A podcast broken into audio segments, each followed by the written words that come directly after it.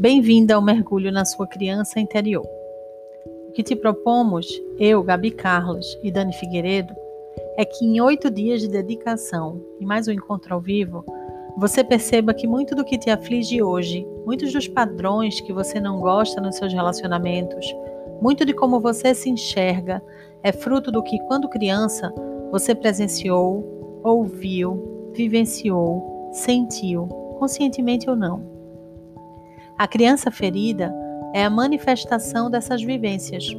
É o resultado das emoções não resolvidas, não esclarecidas, reprimidas nesses momentos. A infância é o chão sobre o qual caminharemos o resto dos nossos dias.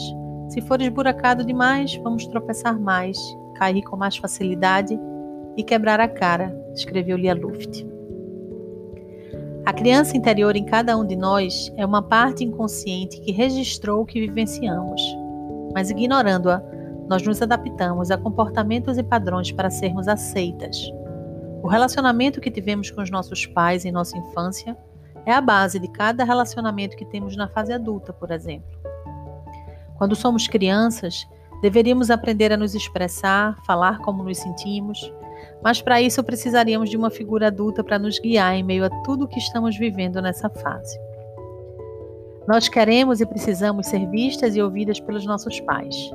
Mas a maioria de nós nasceu de pais que carregam seus próprios traumas não resolvidos, suas crianças feridas. É difícil para eles saberem como regular suas próprias emoções, por isso, não conseguem lidar bem com as nossas. Então a gente se adapta, e para a maioria de nós isso significa agradar aos pais, ser o que eles esperam que sejamos, mesmo que eles nunca nem tenham verbalizado, nos pedido nada, mesmo que eles nem estejam mais aqui. Para isso acontecer, rejeitamos coisas em nós que julgamos ou sabemos que podem envergonhá-los e decepcioná-los, mesmo que isso seja muito doloroso.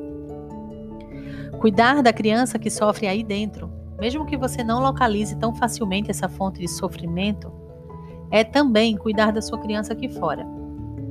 Os filhos escancaram o que precisamos curar em nós. Uma grande oportunidade de entrar em contato com a nossa criança ferida é observar o relacionamento com os nossos filhos.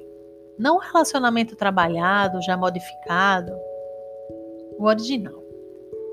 Tenho paciência? Grito? Responsabilizo meus filhos pelas minhas dificuldades, frustrações? Superprotejo? Negligencio em algum momento? confio neles, cobro que sejam o que não são, ou o que acho que deveriam ser, que se comporte como eu acho que serão mais aceitos. Tolho, diminuo ou humilho meus filhos para que se adequem a determinadas situações com medo que sofram rejeição? Não existe infância sem traumas, sem crenças limitantes incutidas em nós pelas nossas mães e pais na maioria das vezes de maneira inconsciente, numa repetição de padrão de criação e demonstração de afeto os quais aprenderam. É triste por um lado. Mas por outro, saber disso e trabalhar na nossa cura é oferecer aos nossos filhos e filhas a oportunidade de construírem a sua vida em um solo mais fértil para relacionamentos saudáveis, consigo mesmos e com os outros. Mas ó, esse desafio que você começa hoje não é por seu filho ou sua filha, apesar de reverberar em todas as suas relações. Ele é primeiro, antes de tudo, primordialmente por você. Ah, mas eu fui super feliz. Quem não lembra de nada ou tem muita dificuldade de lembrar da infância? Quem não lembra de nada ruim? Geralmente, quando não lembramos, é porque algo não nos tocou bem. A mente, se achando muito esperta, guarda aquilo para evitar de nos fazer sofrer. Mas o tiro sai pela culatra. E o que a gente nem lembra que aconteceu aparece nos aspectos mais importantes de nossas vidas. Quando atuamos a partir de nossa criança ferida, é quando temos as nossas reações emocionais automáticas, quando não estamos decidindo conscientemente, como se uma força atuasse sobre nós. Quando brigamos, ameaçamos, quando perdemos o controle, nos vitimizamos, nos humilhamos, dizemos algo que é justo o contrário do que gostaríamos. Atuamos a partir de um vazio emocional, uma dependência emocional. Essa ferida primária é a distância que há entre o que tivemos quando crianças ou adolescentes e o que realmente e legitimamente precisávamos. Essa distância pode ser pequena, média ou enorme, e não importa se o motivo era porque nossos pais não tinham tempo, ou amor, ou mesmo maturidade para nos oferecer o suficiente. Importa que a distância existiu. É nessa distância que estão a maioria dos nossos problemas emocionais. Nosso vazio e dependência emocional, insegurança, medos, baixa autoestima, sentir-se deslocada, não valorizada, nossos transtornos alimentares, sexuais, nossos vícios, nossos abusos. Quando a criança interior deixa de dominar, a adulta decide o que quer dizer e como quer se expressar. Não quer dizer que não sofremos, não ficamos com raiva, não sentimos. Mas, por exemplo, se quero dizer ao meu companheiro ou companheira que algo me chateou porque havíamos acordado uma coisa e ele ou ela fez outra, estou decidindo que vou dizer-lhe como me sinto, o que quero, o que espero, mas não deixo a minha criança interior atuar buscando aprovação, me queixando, me vitimizando, me sentindo inferior, desamada ou o contrário, agindo sem pensar, gritando, fazendo birra, implorando atenção.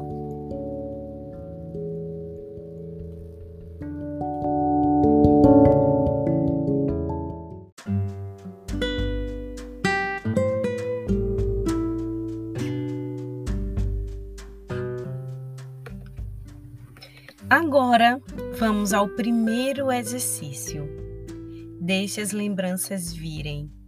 Reserve um caderno para a nossa semana e escreva. Mas escreva muito. O que você imagina que aconteceu em determinada época, dia, um momento da sua infância e adolescência?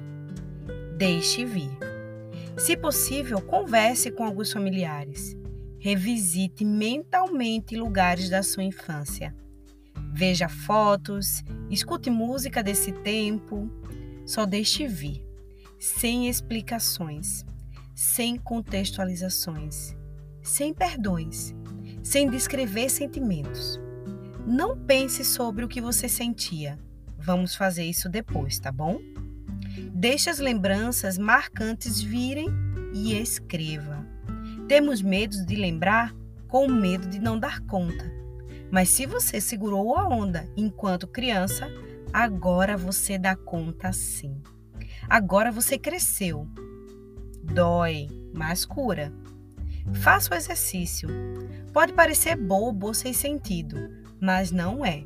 Escreva tudo que lhe vier à mente.